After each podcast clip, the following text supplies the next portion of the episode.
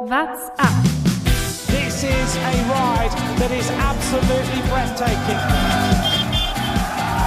Et la victoire de San Benedge, le maillot vert.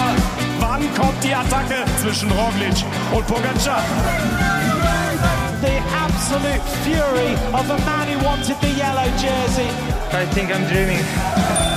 Tourfunk, die tägliche Dosis Tour de France. Das magische Klassiker-Trio, es ist komplett. Nach Julien Alaphilippe und Mathieu van der Poel gewinnt jetzt also auch Wout van Aert seine Tour de France-Etappe. Und das auf beeindruckende Art und Weise. Zweimal Mont stand heute auf dem Programm auf der elften Etappe. Es hätte mystisch werden können. Der Berg allein ist natürlich mystisch genug. Es waren geile Bilder. Aber ganz so viel ist dann eigentlich doch nicht passiert. Ich begrüße im Podcast Jonas Bayer. Jonas, wie hast es du gesehen heute? Hallo Thomas. Ja, ähm, man hätte mehr erwarten können, oder? Ehrlicherweise. Ähm, am Ende war es dann relativ ungefährdet der Sieg von Wout van Aert und hinten gab es nur eine spannende Attacke noch von, von äh, Jonas Wingegaard, der heute einen guten Eindruck äh, hinterlassen hat, werden wir gleich noch drauf schauen und die, die ersten Schwächeanzeichen seit einem Jahr von Tadej Pogacar. Ob es die sind, darüber müssen wir nämlich gleich sprechen. Ich würde aber erstmal sagen, schauen wir erstmal auf die Region. Wir haben natürlich heute viel vom Berg gesehen und da fiel natürlich auch immer die Gegend und äh, wenn ich immer, wenn ich diese Gegend höre, wo das ist, wo sie heute gefahren sind, ich, ich bekomme immer sofort Hunger und denke an Essen und das hat natürlich einen besonderen Grund. Le regard au-dessus de la Guidoline. Die Kräuter der Provence sind eine Kräutermischung der französischen Küche. Sie bestehen aus verschiedenen Küchenkräutern, die in der Provence in Südfrankreich wild gedeihen. In der Regel werden immer Bohnenkraut, Rosmarin und Thymian verwendet. Häufig werden noch Lavendel, Oregano und Majoran hinzugegeben. Bei Kräutern der Provence handelt es sich allerdings nicht um eine geschützte Ursprungsbezeichnung. Der größte Teil der unter dieser Bezeichnung verkauften Kräutermischung stammt heute aus den Balkanländern oder dem Maghreb. Puh, da muss ich natürlich eine tiefe Enttäuschung zugeben. Wenn ich einkaufen gehe und ich überlege mir, den Klassiker, was ich immer kaufe. Kräuter der Provence, man kann es auf die Brotzeit machen. Man kann so einen kleinen Klecks, wenn man kocht, mal noch mit reinhauen. Und das ist immer mein, mein Gefühl von, von französischer Küche. Und jetzt erfahre ich, die kommen aus Balkanländern oder dem Maghreb. Jonas, hat es dich auch so, so kalt erwischt wie mich, als ich es vorhin rausgefunden habe? Mich hat es sehr kalt erwischt, denn man kauft ja die Kräuter, um das Gefühl zu erlangen, wie heute in einem der großen Lavendelfelder zu sitzen, ein leckeres Baguette zu essen und dann diesen wunderbaren, meist aufgeschäumten Frischkäse mm. sich aufs Brot zu schmieren. Meistens sieht es dann anders aus. Man sitzt in der kleinen WG-Küche, hat ein bisschen angetrocknetes Brot schon und äh, macht dann viel zu dick diesen äh, Frischkäse drauf. Schmeckt dann am Ende meistens trotzdem ganz gut, trotz der fehlenden Herkunft. Und ich fühle mich selten versetzt in die Lavendelfelder der Provence. Aber das ist auch so ein Klassiker, den man in eine Soße oder sowas gerne mal noch mit rein kann. So ein kleiner Klecks, so Kräuter der Provence oder so ein Aufstrich. Schmeckt immer gut. Also es ist der, der alte Klassiker. Aber wir, wir schweifen ab. Aber geht da nicht der Geschmack vor? Muss man nicht sagen, ja gut, ist halt am Ende dann nicht aus der Provence, aber schmeckt trotzdem gut. Ja, aber mein Frankreich-Gefühl. Ich, ich bin auch einer, ich kaufe auch äh, den Käse vom Stilfser, weil ich dann das Gefühl von, von Stelvio habe. Aber das ist, äh, ist wieder eine andere Geschichte. Das soll dein eigenes Problem bleiben. Das soll mein eigenes Problem sein. Äh, schwindige Überleitung. Wer ist die Kräutermischung im Peloton? Ist Wout van Art die gelungenste Mischung aus allen Fahrradkräutern? Ja, also wenn man, also das ist wirklich eine unfassbare Leistung. Ich glaube, man muss das nochmal herausstellen. Der Mann ist gestern Zweiter in einem absoluten Massensprint geworden. Nicht in einem hügeligen Sprintankunft, ähm, wo er nicht gegen die Topsprint antreten musste, sondern er ist ohne Helfer im Grunde Zweiter bei einem Massensprint geworden und fährt heute bei einer Etappe, bei der es zweimal über den Mont Ventoux geht, ungefährdet ins Ziel und holt sich den Etappensieg. Also das ist un eine unglaubliche Leistung, die ich, glaube ich, so noch nicht gesehen habe. Und Thomas, ich will dir die Frage stellen, kann er sich das grüne und das äh, gepunktete Trikot holen? Das glaube ich nicht. Aber also das grüne Trikot klar, da haben wir ja schon öfter drüber gesprochen, äh, dass so jemand, der natürlich gut über die Berge kommt, äh, immer in Sprints mal angreifen kann. Ähm, das, das war ja gar keine Frage. Jetzt ist er auf Platz zwei beim Bergtrikot, aber ich glaube, sowas wie heute, das wird es von ihm nicht oft geben. Das ist ja genau sein großer Vorteil, dass er sowas nicht häufig machen muss. Jetzt ist natürlich krass, dass er das quasi Back-to-Back -back macht. Gestern im Massensprint, heute auf einer Bergetappe. Aber ich glaube, es werden wieder andere Etappen kommen, wo er sich auch früher mal äh, schon ausruhen kann oder wo er nicht ähm, ganz so viel arbeiten muss. Außer Jetzt ist natürlich, da müssen wir auch noch drüber sprechen, Jumbo Wismar nochmal um einen Fahrer dezimiert oder kleiner geworden. Da wird vielleicht die Rolle von Wout von Art wichtiger. Ich glaube, jetzt hat er aber seinen Etappensieg, das heute, um es auch nochmal kurz aufzurollen, äh, ging natürlich relativ früh los. Wir hatten nämlich auch vor dem Mont Ventoux schon mal drei Bergwertungen, zwei kleine und eine größere. Da ging dann erst eine, eine spektakuläre Gruppe, die äh, könnte man so beschreiben, an Qualität hat es nicht gemangelt, aber an der Quantität vielleicht. Das waren Nairo Man himself und äh, Julien Alaphilippe. Das war dann ganz lustig, weil Nairo natürlich 80 Prozent nur am Hinterrad saß und sobald Julien mal ein bisschen draufgetreten hat, ist Nairo sofort weggeflogen. Und dahinter gab es eine Verfolgergruppe, wo dann irgendwann auch der, Zuscha der Zusammenschluss kam. Und da war dann eben auch Wout von Art drin, da waren noch ein paar andere Fahrer, Bauke Mollema zum Beispiel äh, war da auch noch mit dabei. Ich glaube, Dan Martin war da auch lange mit dabei. Nee, Michael Woods, oder? Nee, Dan Martin, richtig. Ja. Schon Dan Martin war da lange dabei, ne? Und ähm, die Gruppe ist dann klassisch immer weiter auseinandergeflogen, spätestens im, im zweiten Anstieg. Und dann hatte man die Situation, dass Trek ja eigentlich noch so gut äh, vertreten war. Es waren Kenny Elisond und Bauke Mollema zusammen mit Wout von Art und Julien Alaphilippe, ähm, die dann da reingefahren sind. Und äh, am Ende hat Kenny Elisond als erstes attackiert. Wout von Art konnte mitgehen. Und hinten waren dann Julien Alaphilippe und Bauke, die sich so ein bisschen bespielt haben. Und äh, beim zweiten Ansatz von Bauke ist dann Alaphilippe auch weggeflogen. Und irgendwann hat Wout, glaube bei 30 Kilometern oder so oder noch mehr, hat er gesagt, gut, jetzt mache ich das alleine. Ist alleine weggefahren ist den zweiten Mont Ventoux die längere und härtere, den härteren Anstieg alleine hochgefahren, hat seinen Vorsprung behauptet und ist relativ ungefährdet dann zum Solo-Sieg gefahren. Glaube, in der ARD haben sie sich schon ganz gut angeordnet. Am Ende hilft bei so ganz langen Bergen die meisten Teamkollegen wenig, wenn der Gegner einfach deutlich stärker ist. Und ich glaube, Wort von Art war heute einfach mit Abstand der stärkste. Und dann wird es ganz, ganz schwierig für, für Kenny Ellison und Bauke Mollema, die beide ein gutes Rennen gefahren sind, aus meiner Sicht. Die viel probiert haben. Du hast schon gesagt, Kenny Ellison hat es als erster probiert. Ähm, Glaube ich auch genau richtig, weil sonst hätte er hinten führen müssen. Also schickt man ihn lieber vor, dann war Wort von Art zu stark. Und ein Wort zu aller Philipp noch. Das war nicht die cleverste Art und Weise, wie er heute Rennen gefahren ist. Also der ist ähm, am Anfang mit der Brechstange hat er versucht, ins, ins, in die Ausreißergruppe zu kommen und damit hat er, glaube ich, auch, dafür hat er bezahlen müssen dann am Ende, weil er da viel zu viel Kraft gelassen hat. In dieser Zweierspitze mit Nairo, wobei du schon gesagt hast, dass es eigentlich eine 1,3 dreifache Spitze war. ja, das, genau das habe ich mich auch gefragt, weil ich mir dachte, Mensch, dass alle Philipp da jetzt irgendwie so gar nicht mitgehen kann und so früh schon kaputt ist. Er hat sich aber natürlich auch am Anfang hat er um die Bergwertungen noch gekämpft. Das muss man jetzt einfach sagen, dass er jetzt auch in der, im Kampf ums äh, Bergtrikot äh, da vielleicht noch mit eingestiegen ist. Und vor allem hat er auch beim bei diesem äh, Bergwertung der ersten Kategorie, da hat er, glaube ich, die Maximalpunktzahl abge, abgeräumt und auch bei der, oder war er da Zweiter, nee, da aber beim ersten Mal über den. Da war ich nämlich noch so verwundert, weil er da nicht mitgesprintet ist. Da hat äh, Dan Martin die volle Punktzahl geholt, die zehn Punkte. Aber dann hat er bei beim ersten Mal, ersten Mal Momentou, da ist er dann drüber gestiegen, Richtig, wie blöd. Genau. Ja, genau. Und was Wout van Aert halt enorm gut kann, das fand ich heute auch spannend zu sehen, die ganze Zeit beim Aufstieg, der ist konstant seinen Stiefel durchgefahren. Den haben wir, diese, diese Wertungen haben ihn gar nicht interessiert.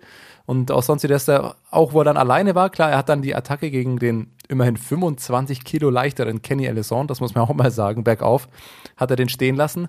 Und der hat gefühlt drei Viertel gar nicht nach vorne auf die Straße, sondern immer nur auf seinen Radcomputer geschaut. Das fand ich ganz auffällig. Die ganze Zeit immer nur der Kontrollblick runter, das Watt-Tempomat irgendwie eingestellt und immer geschaut, dass er ganz, ganz konstant sein, sein Stiefel fährt.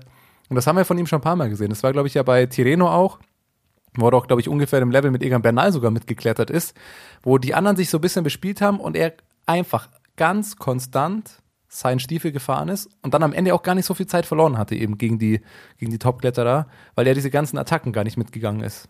Ja, so hat Tom Dumoulin den Giro gewonnen. Der hat es zum ersten Mal so richtig auf die Weltbühne des Radsports gebracht, so wirklich konstant nach seinen Wattwerten zu fahren. Es scheint immer so, dass bei Wort van Aert oder bei Tom Dumoulin, bei diesen Zeitfahrer-Typen, die das natürlich gewohnt sind, auch vom Zeitfahren, dass die wie so richtig einrasten können. Also einfach sagen, zack, hier ist jetzt die Wattschwelle und genau so fahre ich jetzt weiter. Also würde man ein Tempomat reinlegen und dann geht's los. Ich glaube, so, so macht er das und heute war er stark genug. Manchmal ist er da nicht stark genug. Das gibt's ja auch. Äh, glücklicherweise muss man sagen, dass er nicht jedes Rennen so gewinnen kann, aber es war eine beeindruckende Leistung, ja. Absolut. Und am Ende war das dann der Einzelkampf, beziehungsweise irgendwann war relativ schnell klar, Wout von Art wird diese Etappe gewinnen und dann gab es natürlich noch das, in der Grafik hieß es immer Peloton. Ich glaube, es waren dann aber irgendwann nur noch acht bis zehn Fahrer, also die, die klassische Spitzengruppe um das gelbe Trikot.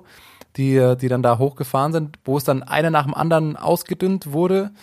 Ich glaube, der erste, der rausgefallen ist, das müssen wir gerade mal gucken. Ja, David der Goudy hatte sehr früh David schon Probleme. Beim ersten Mal. 2, ähm, der hat offensichtlich äh, gesundheitlich äh, zu kämpfen. Wurde auch heute immer wieder in der Übertragung gesagt, dass dieses Regenwetter in den Bergen natürlich einfach für viele Fahrer sehr schlecht ist. Es kann in, in eine leichte Erkältung umschlagen oder wie auch immer. Und so ist das auch bei David Godios. Ich glaube, er ist jetzt am Ende mit 22 Sekunden äh, ins Ziel gekommen. Das ist einfach. Minuten meinst du, ne? Äh, 22 Minuten, 22 Sekunden, da wäre er gut unterwegs gewesen. Ja. Ähm, nee, mit 22 Minuten und ähm, damit hat er sich natürlich verabschiedet aus dem Gesamtklassement. Ähm, genau, und das kann man eigentlich fast nur auf sowas zurückführen, weil sonst ähm, klassischer, ein ganz normaler Leistungseinbruch ist da nicht in, in dieser Form zu erwarten. Und dann hat Ineos eben, hat heute den ganzen Tag eigentlich das Tempo gemacht. Jaron Thomas sehr, sehr lange von vorne gefahren. Und ähm, am Ende weiß ich gar nicht, Thomas. Hat es was gebracht? Genau das äh, war die, ist die erste Diskussion eigentlich. Warum ist Ineos so viel von vorne gefahren und hat es sich gelohnt? Im Endeffekt, glaube ich, wollten sie das Rennen einfach so hart wie möglich halten, um einfach das den anderen so schwer wie möglich zu machen, weil sie hatten natürlich die, die krasse Überzahl. Du hast schon gesagt, äh, Garen Thomas ist viel von vorne gefahren. Es gab dann noch Richie Port und auch Kwiatkowski, die lange nach vorne gefahren sind, um wahrscheinlich einfach das, das, die, das Tempo so, so hoch wie möglich zu halten, aber Carapaz schonend zu halten.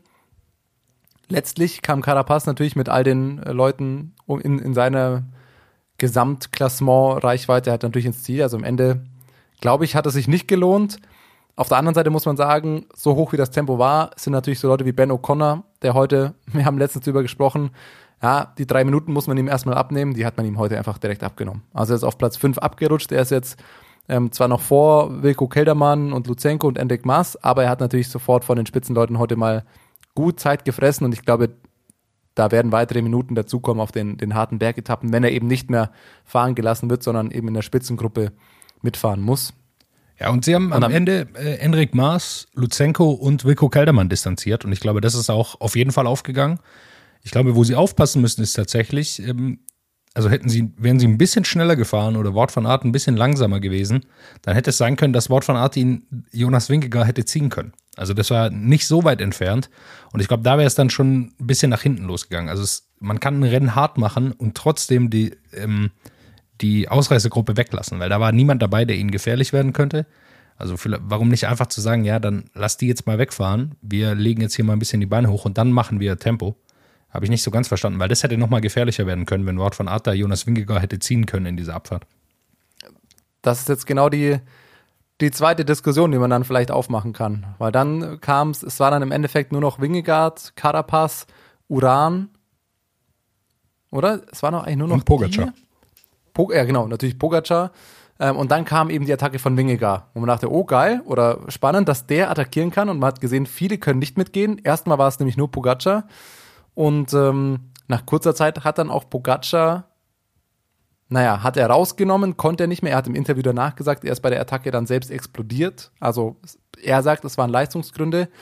Auf der anderen Seite muss man auch sagen, bei einer Attacke von Wingegaard, der fünf Minuten hinter ihm ist, 5,30 im Gesamtklassement, muss er auch nicht zwingend mitgehen. Also es wäre natürlich klar, um alle Zweifel direkt im Keim zu ersticken, aber selbst dann, dann hat er heute letztlich 30 Sekunden auf ihn oben an der Bergwertung verloren. Selbst wenn er, wenn es bei den 30 Sekunden geblieben wäre, die kann er sich noch zehnmal erlauben und er ist immer noch in Führung.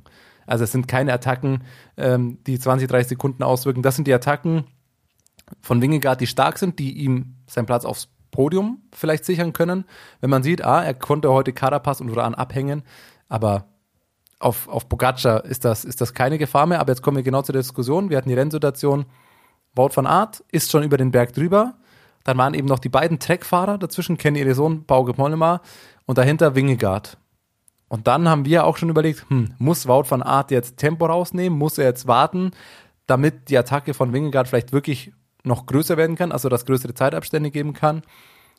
Und naja, sag du, wie du es gesehen hast. Ich fand eigentlich sofort nein, weil dafür ist die, es geht ja nur noch bergab und auch steil bergab und auch geradeaus bergab. Also jetzt keine Abfahrt, wo du, wo dich ein Teamkollege wirklich viel ziehen kann. Wout van Aert hätte seinen Etappensieg eventuell riskiert, weil eben auch noch Kenny Ellison und Bauke Mollema dazwischen gewesen wären. Hätte eine Minute Vorsprung gehabt und direkt hinter Wout van Aert wäre äh, Jonas Wingegaard gewesen, dann hätte man das überlegen können.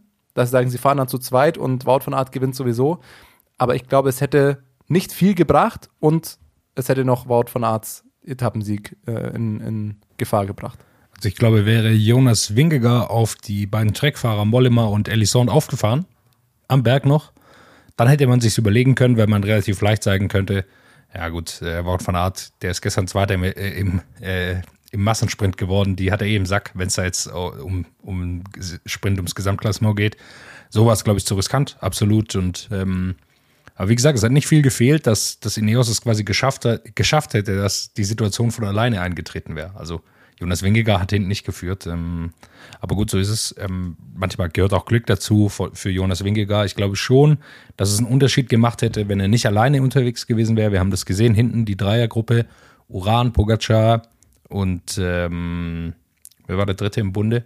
Carapaz natürlich. Die haben sich immer wieder abgewechselt. Und dadurch entsteht so eine Art äh, Rotationsprinzip, mit dem man immer schneller wird. Und das macht schon einen gewaltigen Unterschied auch.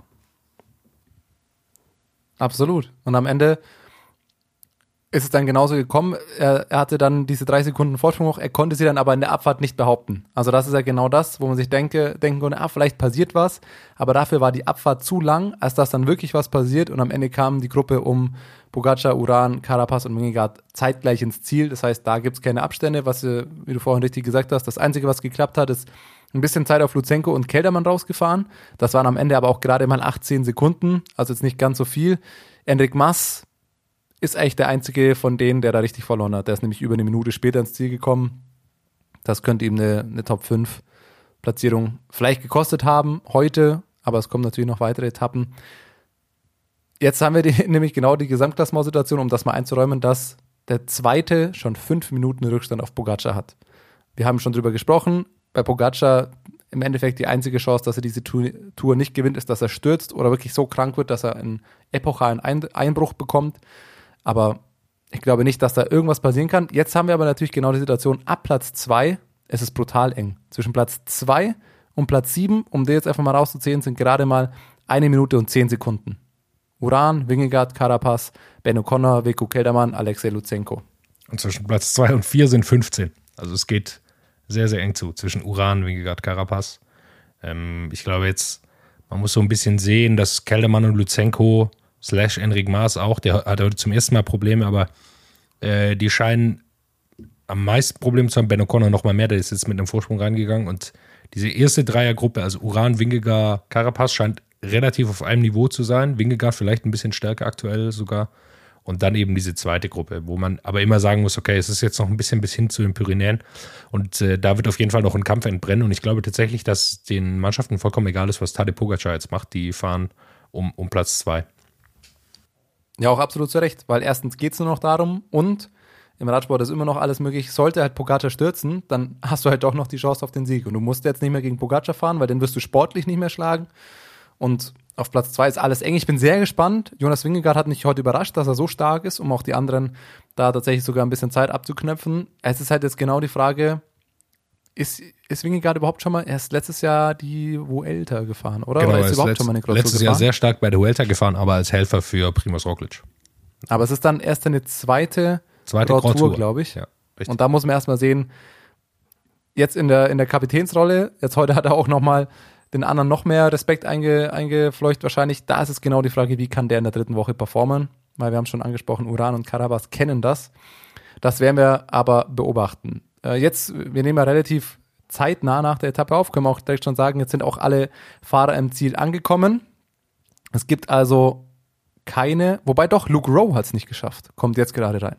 Sören Krau Andersen war der Letzte, der ins Ziel gekommen ist mit wenn ich jetzt das richtig sehe, waren es drei Sekunden oder es sind drei Minuten. Ich weiß es nicht.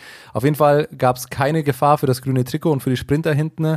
Und Luke Rowe ist noch unterwegs. Er wird also der Einzige sein, der morgen nicht starten kann, der aus dem Zeitlimit rausfallen wird. Ansonsten haben es alle geschafft. Um jetzt die Wertungen nochmal durchzugehen, klar, grünes Trikot bleibt im Endeffekt viel, wie es ist. Wout van Aert ist jetzt auf Platz 8 geklettert. Das ist die Frage, hat er heute mit dem Etappensieg, hat er da Punkte geholt? Ja, geht davon aus, ja. Wie viel gibt denn das? Das muss ich jetzt direkt mal nachschauen. Hier, 20 Punkte hat er aufgeholt. Hat damit also zum Beispiel schon mal Peter Sagan überholt, steht jetzt auf Platz 8. Er hat aber natürlich noch über 120 Punkte Rückstand auf Mark Cavendish. Also das dürfte schwer werden. Aber wir werden es auf jeden Fall beobachten. Ähm, Bergtrikot ist Wout von Ades auf Platz zwei. Wir haben es angesprochen. Nur noch sieben Punkte hinter Nairo. Naja, ich glaube, das wird er nicht mehr angreifen. Julian Alaphilippe bin ich gespannt, ob der da jetzt noch drauf gehen wird, die nächsten Etappen. Das sah heute ein bisschen so aus. Da müsste er aber vielleicht seine Form noch ein bisschen länger halten.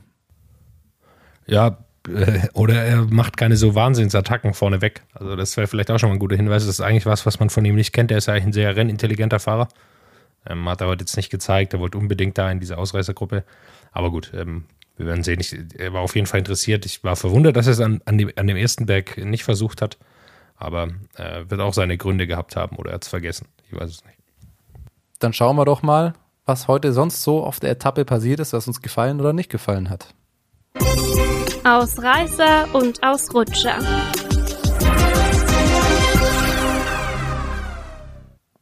Ja, ein Aus. Ja, ich, ich finde es schon Ausreißer. Ich fand es einfach herrlich. Die ARD hat äh, vor zwei Tagen, glaube ich schon, auf YouTube auch so eine Doku rausgehauen über den Mont Ventoux und hatten einen O-Tongeber, also einen Experten, einen deutschen Fotografen, der dort vor Ort lebt. Und dem ist da bei der Doku schon aufgefallen, der ist natürlich ein Künstler und der redet natürlich, wie Künstler reden und das ist, das ist immer eine gewisse Metaebene dabei. Aber manche Überleitungen, die haben mich an mich erinnert, wenn ich vom Lenkerband zum Radsport überleiten will. Er hat nämlich das beschrieben, ein Bild in Mont Ventoux, ist ja immer der, die Mondlandschaft, wird es ja auch immer genannt, diese Steine. Ne? Und dann sagt er natürlich, ja, der erste Mann auf dem Mond war Neil Armstrong und es wird ein Fahrradfahrer, Lance Armstrong, und er muss jetzt ein Foto machen von dem Berg mit dem Turm, das die Rakete symbolisiert und der, der Armstrong, das quasi die Mondlandschaft und ins Weltall und also ich, ich fand's überragend. Der, der Kerl glaubt das auch wirklich. Ich fand das, ich finde das auch spannend und ich finde das geil, wie der lebt. Der brennt dafür. Aber konntest du diesem Gedankengang folgen? Es ging wild zu. Das will ich sagen. also es ging wirklich wild zu. Ähm, ja, so ist es jetzt am Ende. Kann man auch nicht verhindern, aber ja, äh, ich, ich fand es auf jeden Fall lustig, dass sie immer wieder solche Geschichten rauskamen. Und das Bild ist auch ganz schön, das der Fotograf da gemacht hat mit dem Mond. Mega. Mit dem Mont Ventoux. Das ist natürlich ein Selbstläufer, auch für die Doku. Das ist so ein Film, setzt dir zusammen. Du brauchst ja Leute, die sprechen. Und du hast diesen einen Mann, diesen O-Tongeber und weißt perfekt, die Doku läuft. Du interviewst den einfach, der sagt so viel. Du musst eigentlich nur noch seine Aussagen in die in richtige Reihenfolge setzen, dann immer wieder Überleitungen schaffen und einfach ihn reden lassen und seine Fotos zeigen und schon ist die Doku, die, die läuft. Und dazwischen Also ein Flug vom Helikopter. Ja, Schneiden. Agmade Wiesen, wie man bei mir daheim sagt. Mir hat da ja am besten gefallen, dass er aus Metzingen kommt. Das ist ja in der Nähe von, von meiner Heimat, aus im Schwäbischen. Sehr gut. Ansonsten, hast du noch Ausreißer oder Ausrutscher? Ich glaube, Raphael Maika müssen wir doch ansprechen. Ich weiß nicht, ob es ein Oh ja. Ausreißer oder ein Ausrutscher ist. Der hat relativ Ausrutscher. lang mitgehalten, gutes Rennen gemacht. Und äh, dann hat er, glaube ich, so zwei, drei Kilometer vor, vor Gipfel das zweite Mal beim Mont Ventoux, glaube ich, gespürt, ja, das wird jetzt hier nichts mehr. Äh, so lang kann ich nicht mehr mithalten. In dem Moment war noch ähm, Kwiatkowski vorne. Maika fährt nach vorne und jetzt denkt man, oh, jetzt geht's aber ab. Der macht noch einer eine Tempoverschärfung oder ich weiß es nicht. Nee, er fährt einfach nur eine Sekunde vors Rad von Michael Kwiatkowski, schert dann wieder aus und lässt sich zurückfallen. Ja, ich glaube, der wollte so ein bisschen den Rhythmus vorne brechen und so ein bisschen, aber er hatte zu wenig Power, um da, also sonst musste ich ja vorne hinsetzen, musste immer schon noch was treten, um so ein bisschen das, das Tempo zu verschleppen, aber er war wirklich maximal drei Sekunden vorne und dann tschüss. Weil er sofort Aber es kann auch sein, ganz weit nach hinten Man, man könnte natürlich auch argumentieren, dass er versucht hat, es nochmal zu verlangsamen, weil es Pogacar vielleicht tatsächlich nicht gut ging. Also es kann ja auch sein, dass, dass Pogacar heute, dass er nicht, nicht die Beine gefühlt hat und dass sie versucht haben, das Tempo ein bisschen zu reduzieren. Ähm, ja, klappt dann am Ende nicht, wenn man nur eine Sekunde nach vorne fahren kann. Und Kwiatkowski hat auch ganz schön verdutzt aus der Wäsche, Wäsche geschaut. Ich glaube, das hat er auch noch nicht gesehen. Äh, dass äh, so ein Versuch nochmal, äh, ja, weiß ich nicht, was das dann am Ende war. Aber ja, Kwiatkowski hat noch ein starkes Rennen gemacht, sehr lange von vorne gefahren, hat also da einiges für, für Ineos rausgeholt. Absolut. Und dann haben wir jetzt schon viel über den Mont Ventoux gesprochen. Jetzt wollen wir noch einmal auch noch kurz auf die Zahlen schauen. Stravazen, qui pédale beaucoup, gagne.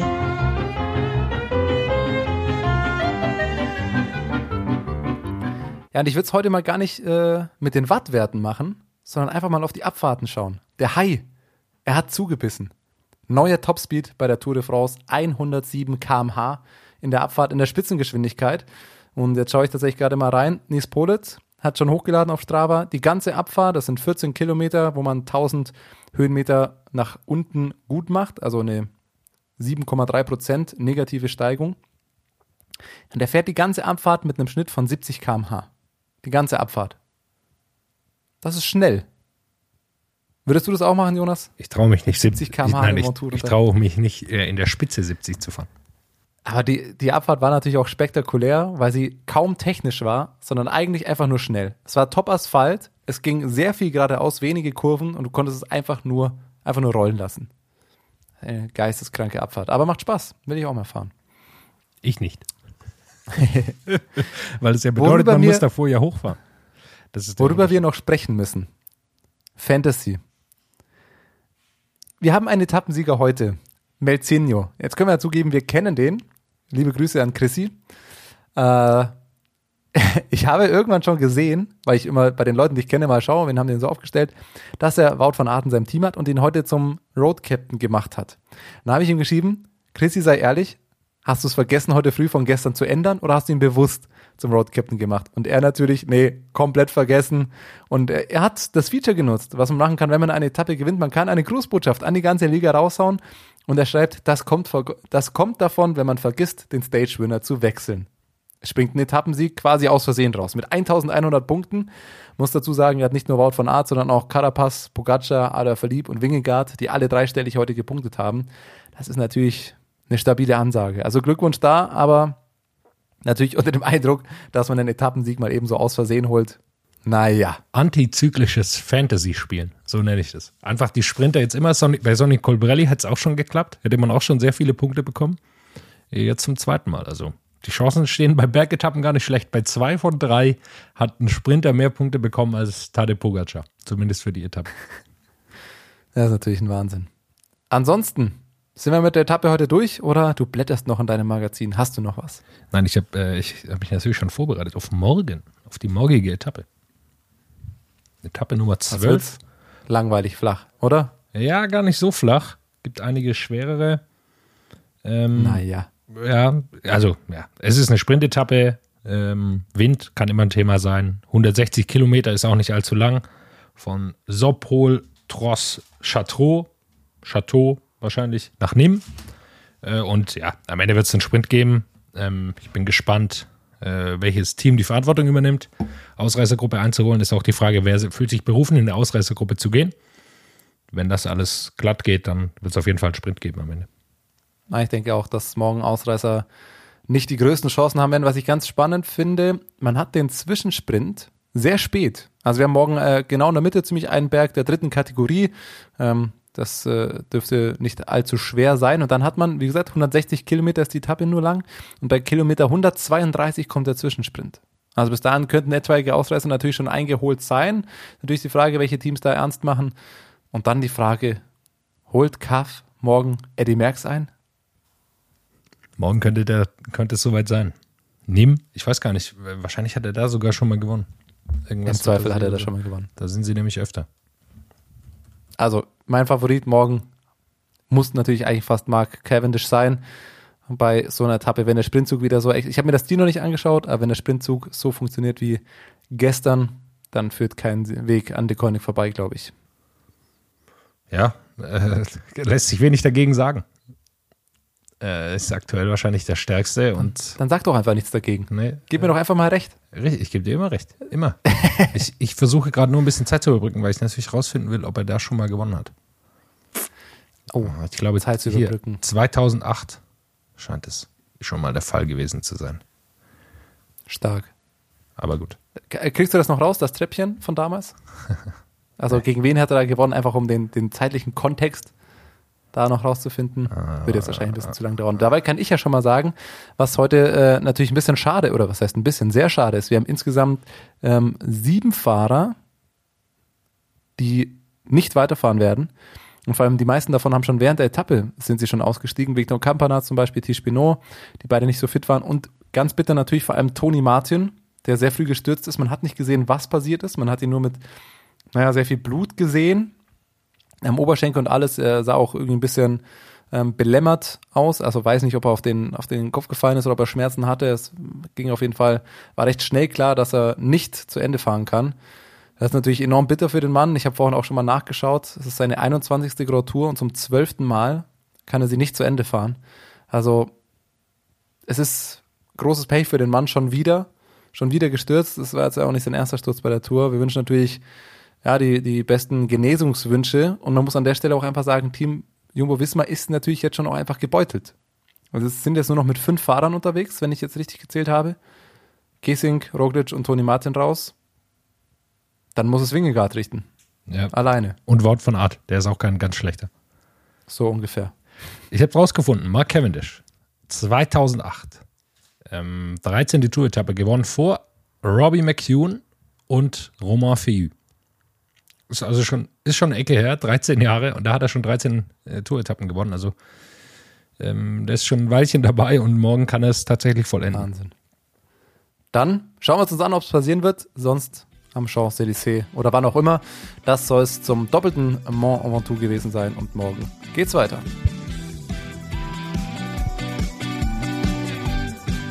What's up? Der Radsport-Podcast. WhatsApp ist eine M945 Produktion. Ein Angebot der Media School Bayern.